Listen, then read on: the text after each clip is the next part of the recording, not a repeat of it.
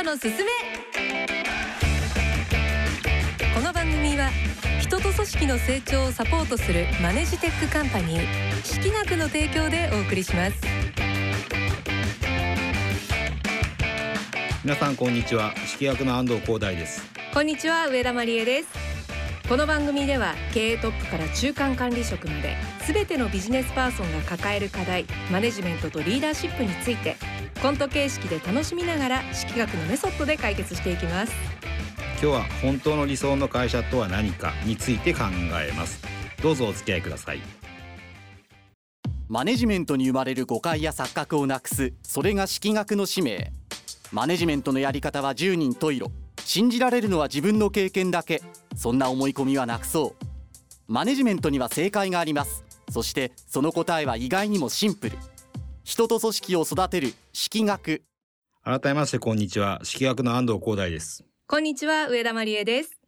成長するチームそして勝てるチーム作りのために式学のノウハウをお届けしていくこのマネジメントのすすめ。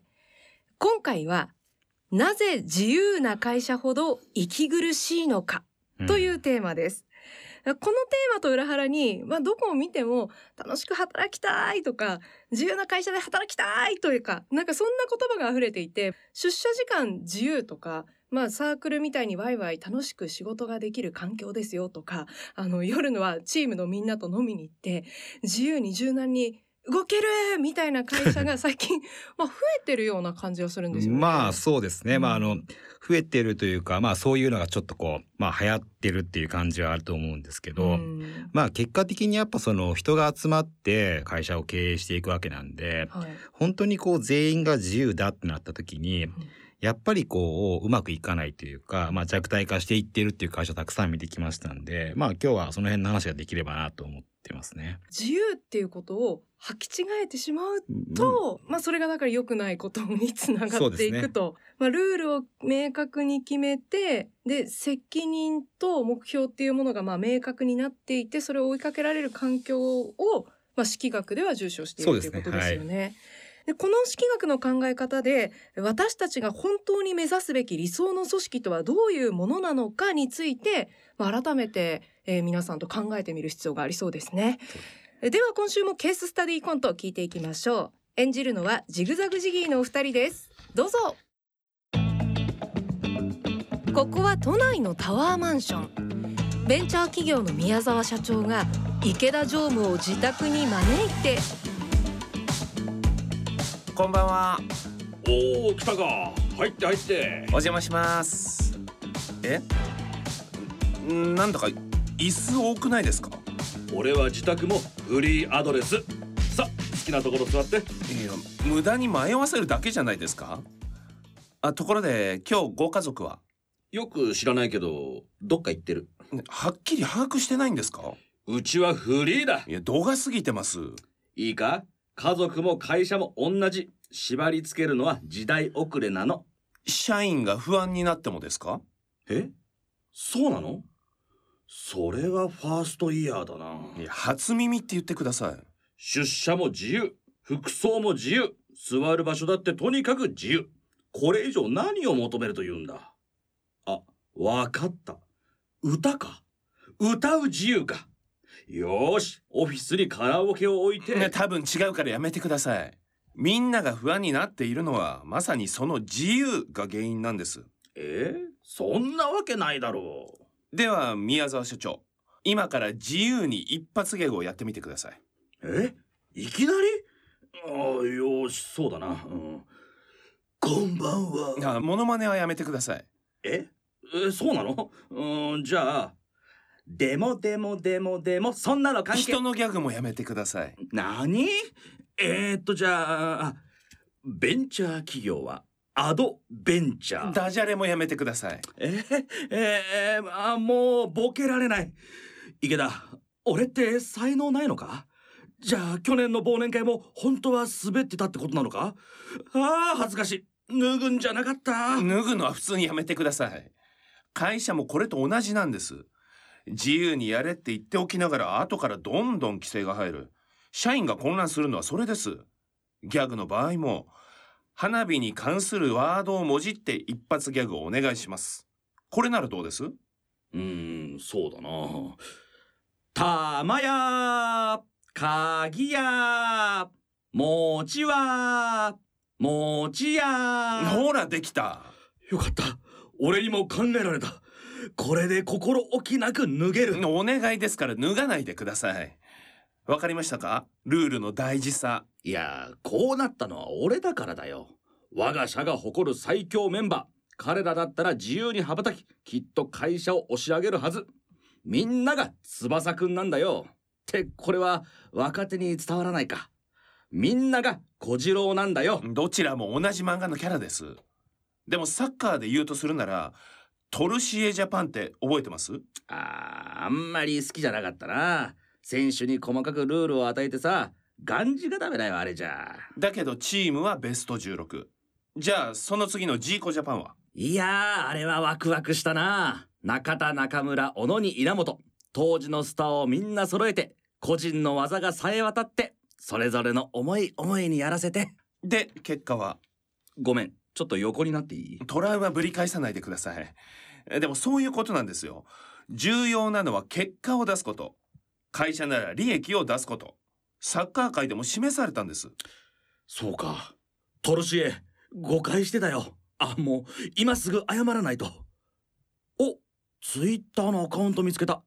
早速ダイレクトメッセージを。今言われてもただの迷惑にしてもフォロワー少なすぎない？余計なことに注目しないでください。だから僕らが目指すべきなのはジーコじゃなくてトルシエなんです。そうか。じゃあデスクを3つずつ並べて。フラット3は別にいいです。自由な組織の問題点っていろいろありそうですけど、はい。まあ中でも一番問題なのはルールが明確ではないっていうことですね。そうですね。うんまあその実際こう自由自由って言っておきながら会社内においてはですねそのはいルールを決めれる人って実は決まっていて、うんやっぱりその責任を取れる人間しかルールを決めれないっていう風に組織ってなってるんですよ。はい。で結果的にルールがなくて自由だって言ってもそこには実は暗黙のルールっていうのが存在していて。暗黙のルール。うん。でその暗黙のルールがその責任を取れる立場例えば社長のからすると、うんその暗黙のルールに合ってないってなるとそれ君間違ってるって後から言われるわけなんで、うんうん。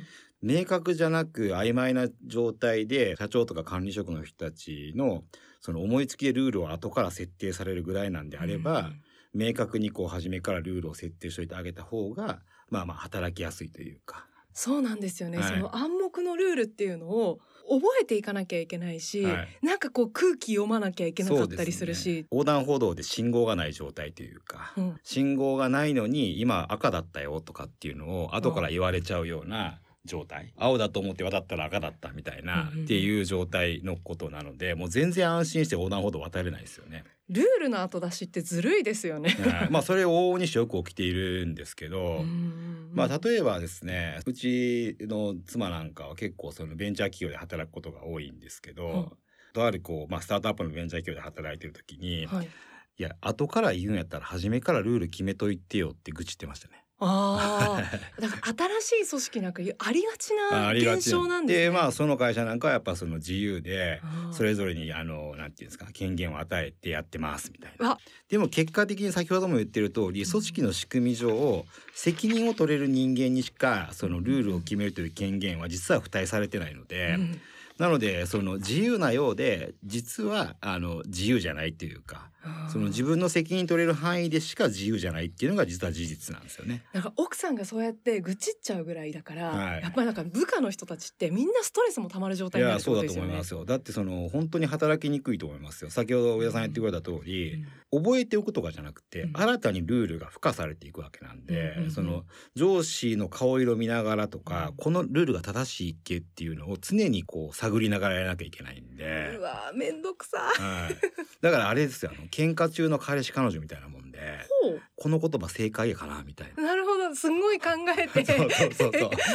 ああれやこれや試してみて。あれこれ地雷まだ踏んじゃったみたいな。まはいはいあそういう状況でやっぱ働きたくないですもんね。あーお若い皆さんはねちょっはい。と自分の恋愛に置き換えて考えてみると、あーこれわかりやすいですね、い、やでも人間って感情を追い求めがちですよね、うんうんうん。なんかルールよりも感情を大事にしたくなっちゃうというか、なんかそっちの方がなんか人として優しいんじゃないかみたいな。とかまあかっこいいとかね。だからまあいわゆるこれあれでしょ？暗黙の了解とかあうんの呼吸とかっていうやつだと思うんですけどまあこれもまあ長い間一緒にやっててまあこういうことが可能だったとしてもやっぱりこう絶対ずれてくるんで。うん。あのなのでやはりこう明文化しておくっていうことは重要だと思いますけどね。でこのルールに基づいたマネジメントの大切さに安藤社長が気がついたというのが早稲田大学のラグビー部に所属をしていた時だったというふうに伺ったんですが。まあそうですね。あのまあえっ、と順番逆で、えーこの式役というのを知ルールの重要性を認識して、うん。で振り返った時にこのあの早稲田大学のラグビー部時代の時に、うん。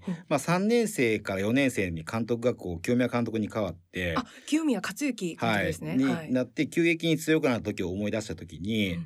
まあそういえばこうすごくルール増えたなというふうに思いまして例えばボール持ってぶつかってでそのボールでぐちゃぐちゃってなってボールが出てきてってこれあの一次攻撃二次攻撃って言うんですけど秋山さん来るまではその一次攻撃までサイン決まってて、うん。あとはなんとなくこう、えーそれぞれの判断でみたいなあーもう試合の流れで。試合の流れでみたいなことで決まってたんであそういう感じでやっててまあ展開の早稲田みたいに言われてたんうんうんうんでだからそのその辺は自由な発想でやろうみたいな感じだったんですけどそれがやっぱ4次攻撃5次攻撃ぐらいまで誰がどこに入ってまで結構明確に決めて動くとか、あとはまあ本当にいろんなところでルールが明確になってこう何が起きてくるかっていうとまあ選手が迷わないっていうこととああとは一人一人の役割が明確になってるんで、ーはい。何かこう問題が起きた時にうん。誰の責任かが明確になるっていうことになるので非常にこう PDCA が高速で回り出すというかですね。だからルールがない状態でそれぞれがこういいなと思うことをやっていこうとなると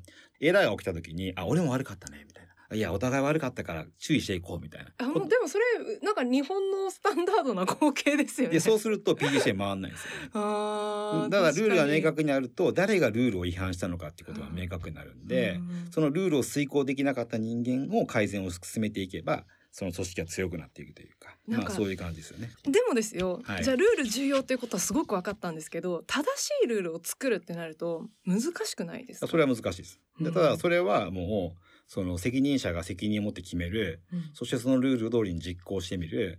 でその成果が出なければそのルールを変えるということもその責任者の仕事っていうことになりますね。あー。なんかそこも責任の所在がよりはっきりするってことですね。そうですね。はい。あー。来週もお願いします。はい、よろしくお願いします。マネジメントのすすめいかがでしたか？この番組では組織運営に悩みを持っている方のお悩みや失敗談疑問などをお待ちしていますラジオ日経のホームページからマネジメントのすすめのサイトにアクセスしてメッセージをお寄せください。さあそして来週のこの番組はプライドが邪魔をして軌道修正できない人はリーダー失格であるというテーマでお届けします。えそれではまた来週この時間にお会いしましょう。マネジメントのすすめお相手は指揮役の安藤光大と上田真理恵でした。この番組は人と組織の成長をサポートするマネジテックカンパニー識学の提供でお送りしました。